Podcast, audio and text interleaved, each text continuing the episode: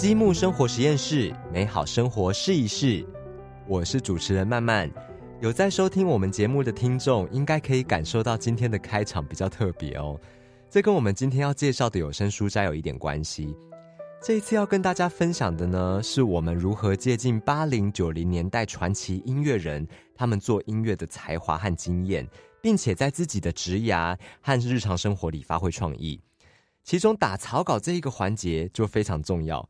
大家想说打草稿到底有什么好分享的？哎，先别急，我们从音乐家的角度出发哈。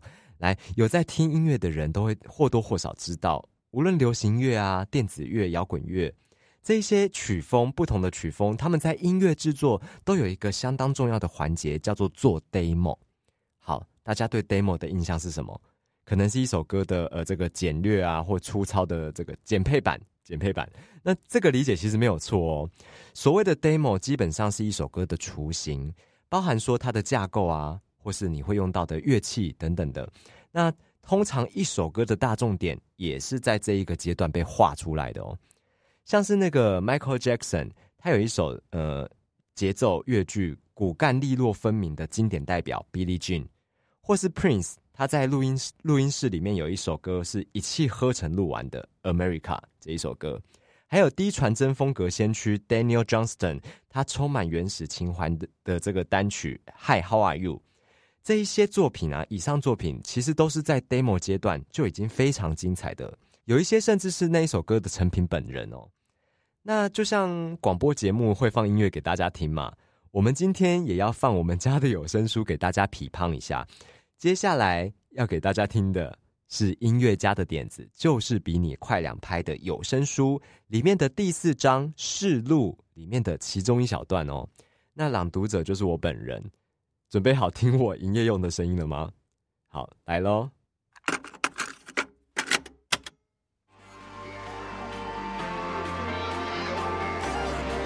第四章，试录，先求有，再求好。失败，很好啊。伊莫珍西普，金融科技公司 Square 旧金山总公司的八楼有一面白墙，上面钉了十三个一模一样、简洁低调的相框，里面放着的是他们历代的信用卡读卡机，每一句都由前一代机子迭代而来。最早的第一代是一个粗糙但堪用的圆形，材料是黑色塑胶，螺丝钉头清楚可见，线路接得超丑。沿着墙面一路往下走，各代读卡机逐渐去无存精，变得越来越小，越来越精致。最后，你来到的箱底里头装着今天那款光洁小巧的白色读卡机，Square 公司六十亿美元的市值就靠它撑起来。这幅画面真的很美，呈现出一个灵感是如何成型又不断改头换面。每当你的脑袋灵光一闪，那些念头通常都是流动易变、概略而且模糊的。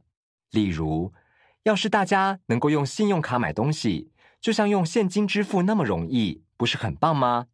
可说到实现灵感，有时好像就令人却步了，千头万绪，叫人不知从何做起。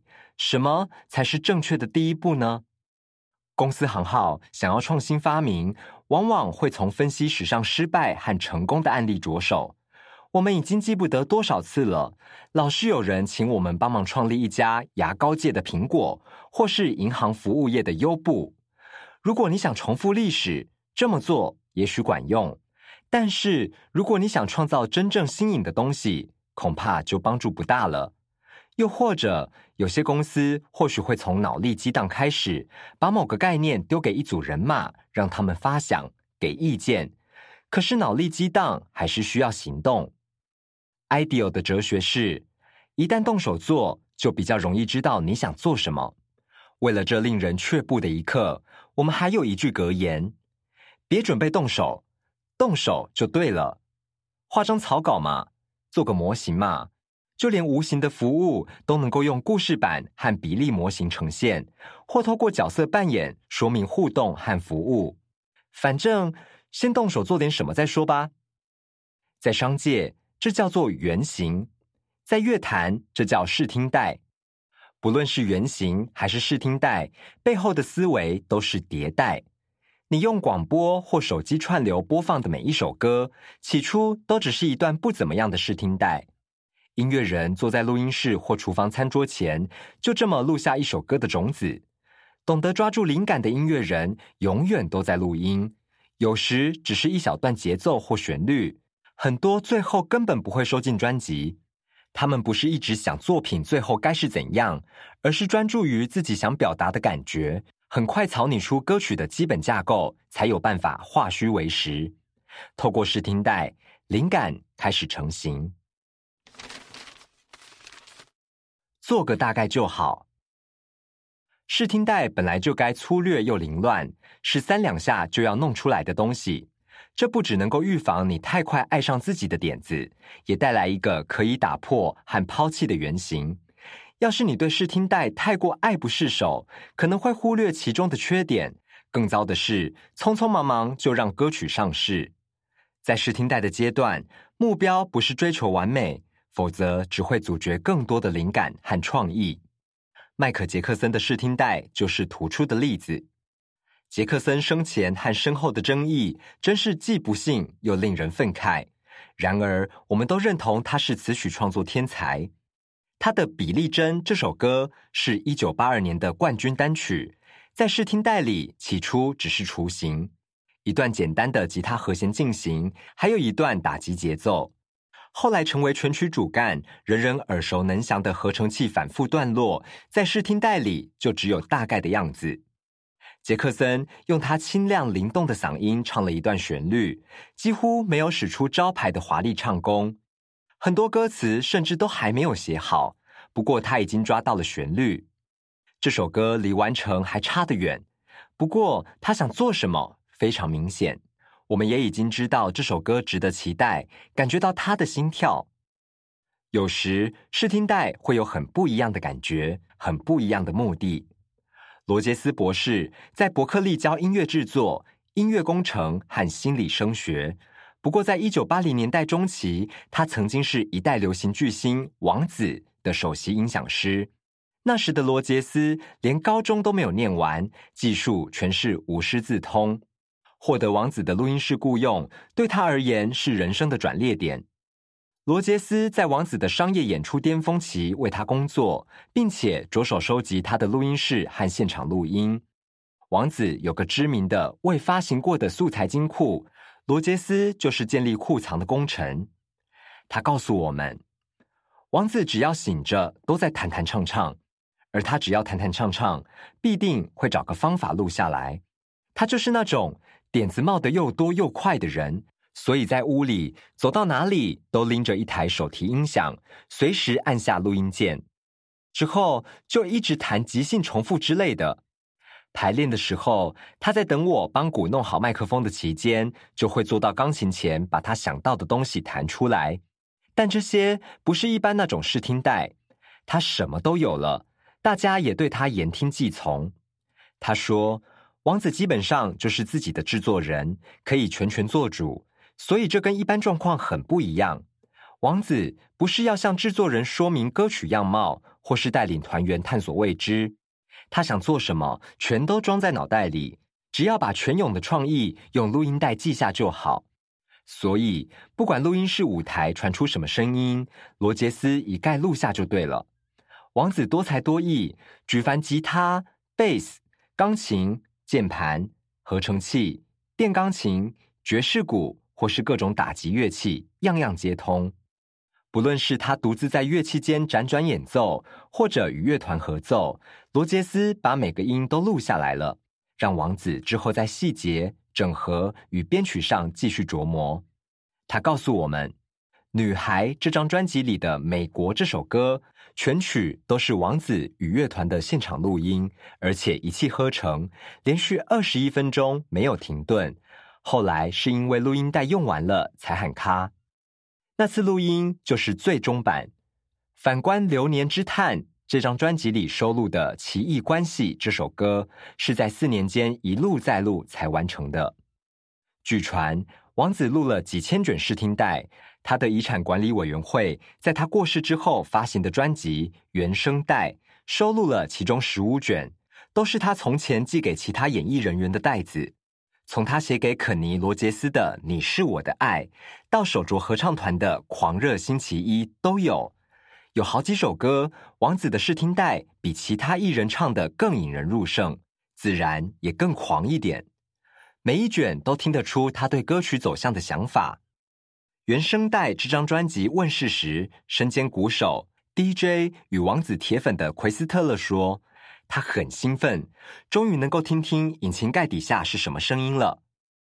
综艺杂志有篇乐评说，原声带是紫色天神王子身后最出色也最好懂的专辑，整体紧密连贯且编选的极好，或许能够说是他最重要的一张选集。原因是他让我们得以一窥王子在一九八零年代创作巅峰期的工作方式和想象力。罗杰斯在一九八零年代末期离开王子的录音室之后，继续当了二十二年的制作人。从王子的天神录音室回到凡间，试听带还是试听带，但也有所不同。罗杰斯对我们说：“试听带是产品的原型，告诉世人你打算做怎样的东西。他们本来就是不完整、未完成的，所以制作人能够听到的是最基本的元素，也就是旋律。”歌词、节奏、和弦进行，有时或许还会有和声。这不是要示范正式版会有什么，因为我们反正会砍掉重做，而制作人也能够根据试听带想象歌曲配上不同节奏或乐器编制，甚至换个不同的调会怎么样。他制作过最畅销的歌曲是裸体熟女合唱团的《一星期》。他先听过这首歌的基础原型，再重新发想，做出一番能够吸引更广大听众的风貌。他说：“身为制作人，你要把自己想成第一个在粉丝页按下追踪按钮的人。你是第一个听众。厨师是做新食谱时第一个是喝那碗汤的人。你要跟他们说心得，像是太辣了，或是嗯口感怪怪的。”接下来，制作人还得负责思考这首歌怎么样才能够最打动听众，参考你的个人品味，并且综合新鲜感和熟悉度。他刚开始与裸体熟女合唱团合作时，给他们捧场的观众以女性居多，所以他的目标之一是为他们吸引更多男歌迷。他引导乐团在歌词和唱腔上做微调，一些非常细部的调整，加上他自己说的。花很多时间东猜西猜，事实证明罗杰斯有猜中乐透号码的本事，而他所操刀的这张专辑也卖得下下叫。制作裸体熟女合唱团这张专辑，尤其是里面那首大红大紫的一星期，让罗杰斯付清了房贷，还在他四十四岁那年圆了毕生梦想——念大学。后来他一路念到音乐认知心理学博士毕业。他说。工程和科学都是系统性思考的领域，这些人就爱钻研膝盖骨怎么接到胫骨，又怎么接到踝骨。一个点子刚萌芽，你就得把所有零件怎么组在一起彻底想一遍。我的朋友雕塑家提姆巴克纳说：“搞艺术创作的人一辈子都在解决问题，音乐创作也是，做音乐的商务面和创业也都一样。”你这辈子可能在职场走完一遭，还是没有见识过所有可能发生的问题，因为这些问题就跟人生一样千变万化。尽管王子为歌曲做的前几版录音已经比大多数人更洗练，试听带往往还是会有一种原始的亲密感和发自肺腑的真诚。试听带最接近灵感乍现的那一刻，可说是一首歌最纯粹的形式。金光闪闪的1980年代过后，试听带原始粗犷的风格，反倒在1990年代成为一种艺术理念，也就不令人意外了。诸如偶发节奏、比基尼杀戮、天马乐团、人行道乐团、雾霾乐团和超脱合唱团，都把试听带流露的真实无畏奉为圭臬，推出杂音频传的自制专辑。他们的目标不是零瑕疵。而是只有基本做工但真心诚意的歌曲，即使是专辑收录的最终版，依然很接近原始的精神。对这类乐团来说，奥斯汀式的词曲创作人丹尼尔·强斯顿是很多人最初的启迪。他是低传真乐界的先驱，刻意制作粗糙但极度个人的录音，向当代重度加工的流行乐说不。强斯顿的专辑不为商业主义和旁人善笑，保持一种童心的单纯，有种圈外乐手或素人天才的感觉。他用不稳定的嗓音唱出直白的歌词，自我中心又诚意满点。叫人听了既想哭又嘴角上扬。强斯顿大半辈子默默无闻，一边在麦当劳工作，一边把试听带到处寄给别人听。后来是因为科本有一次参加 MTV 音乐录影带大奖，身上穿的 T 恤印着强斯顿九年前发行的《嗨，你好吗》单曲卡带图案，才让强斯顿在异类乐坛一炮而红。后续年间，《烈火红唇》、俏妞的死亡计程车。明眸和贝克等众多乐团和艺人都翻唱了他的作品。听在那些做了一辈子试听带的艺人耳里，强斯顿的歌曲虽然不陌生，却也像一种崭新的创作手法。威尔可的主唱兼吉他手杰夫特维迪说：“他的歌曲充满潜力，却鲜少彻底发挥。然而，他的东西或许就好在这里。就像我自己是词曲创作人。”听到状态这么原始的音乐，真是精神一振。引人入胜的地方太多了，这些歌曲宽广的可能性和开放的诠释空间都好迷人哦。二零一九年，特维迪发行了与强斯顿合作的专辑《芝加哥二零一七》，那是强斯顿生前在风城芝加哥的最后一次现场表演录音。后来，他因为心脏病发，在五十八岁那年过世。专辑的收益捐赠给他和家人发起的“嗨，你好吗”计划，这是一个促进心理健康议题对话的非营利组织。特维迪在一份声明中表示：“世界上永远只会有一个丹尼尔，能与他合作并且协助推广他的音乐，与我和整个乐团都是无比的荣幸。我们全体感激不尽。”二零一四年，特维迪告诉《大西洋》杂志，强斯顿启发了音乐人录制真挚、原始又发自肺腑的歌曲。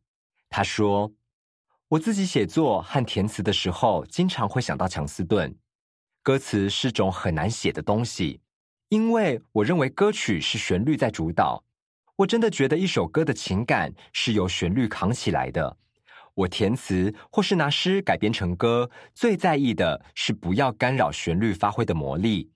总之，我就是不想搞砸它啦，希望自己不要碍事就好。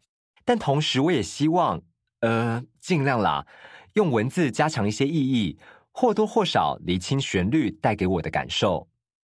特维迪自己就少不了试听带，那是他写歌的基本材料。每首新歌，他都会先录个原始版。听起来好像只是刷刷和弦或是胡乱哼唱，然后他会就着试听带一听再听，从各种角度切入，再毛起来重写他听到的东西。他曾经上《金曲大解密》这个节目，剖析自己的创作方式。我会哼一段完全没有歌词的旋律，我们说这是呜呜啊啊。然后我会仔细反复听第一句，在笔记本上涂涂抹抹，想办法弄出相同音节、相同韵律的歌词，写到我满意为止。我再把词曲一起唱出来。特维迪在自传《上路是为了再回来》里面又解释到，这种写词的方式会吸引我，是因为这让我不会脱离一首歌出奇的状态，也就是我把它彻底想过又想通之前的那个样貌。我不太相信自己能有意识的做好的决定，我只是相信自己有能力投入一段过程，看看会做出什么东西，再凭感觉和直觉反应。歌词逐渐到位时，会有一种冲击和流畅的感觉，令人心情为之飞扬。起初那些字句好像只是胡乱抓来的，放进叙事的整体脉络一起看，就会释出更深刻的意义。特维迪自己满意之后，就把试听带拿回来给团员听。不过这时并没有拍板定案，他在歌曲还有很多发展可能、距离完成还差很远的阶段就分享了。这对有合作伙伴的人来说，就是很好的教训。把灵感告诉合伙人或队友还不够，你得设法帮他们看见、听见、感觉到你的想法，同时为他们保留共同创作的空间。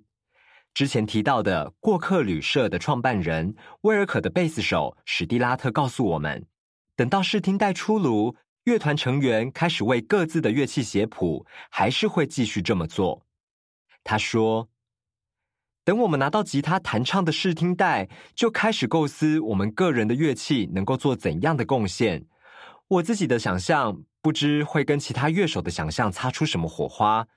这就是好玩的地方吧。”我们再次看到，关键在于尽快动手做，而且做个大概就好。听完之后，不知道大家有没有发现哦？其实创意的发想并不是那么困难。很多人都觉得自己在执行专案啊、写企划或是想行销策略的时候，都一定要干大事，做一些平平胖胖的东西。但其实越是这样，你有没有发现，反而越是想不出来？就然后整个专案就裹足不前了，这样。其实积木在做有声书的前期也是遇到类似的状况，就是身为一个文字编辑的我，就是即使有受过一点配音训练，但其实我我经验并不是很丰富。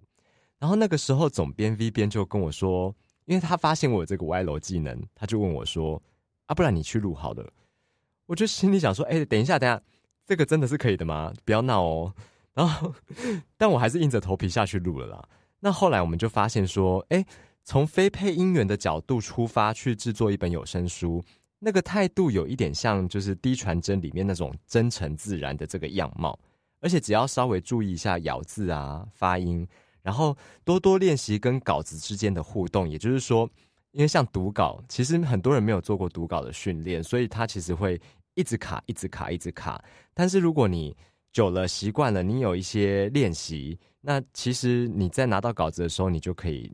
就是也是也是可以念得很顺很自然这样子，对。然后我们后来就发现说，其实这这整个这样做下来，它作为一个产品，它同样也蛮成立的。我们自己听觉得，然后有去跟别家的有声书进行一番就是比较，讲比较听起来有点严重，但实际上我们只是想要知道自己会不会吐槽而已。对，然后我们就去听听听，发现说，哎，其实我们家做的有声书也蛮成立的啊，而且别于一般的有声书，又多了一种。温暖的成分在里面。当然，别家有声书可能邀请作者来念，拼一个诚意，那其实听起来也是有有类似的感觉了。那更重要的是，呃，无论如何，我们就是做下去了，我们下去做了。那这中间有很多的尝试啊、翻修、迭代的试音版本，但是也因为这样，我们其实更能够理解还有忍受画草稿这一个阶段，因为它是定义产品初期全貌的一个非常重要的过程。你在工作中是会打草稿的人吗？还是说想要一口气冲出精彩的企划？在你的经验里，这些感觉怎么样呢？欢迎大家留言跟我们分享哦。如果喜欢今天的书斋，也欢迎大家到 Remo、乐天、博客来这些平台搜寻“音乐家的点子”，就是比你快两拍有声书，聆听更多内容哦。好，感谢大家今天的收听，我是曼曼，我们下回见喽，拜拜。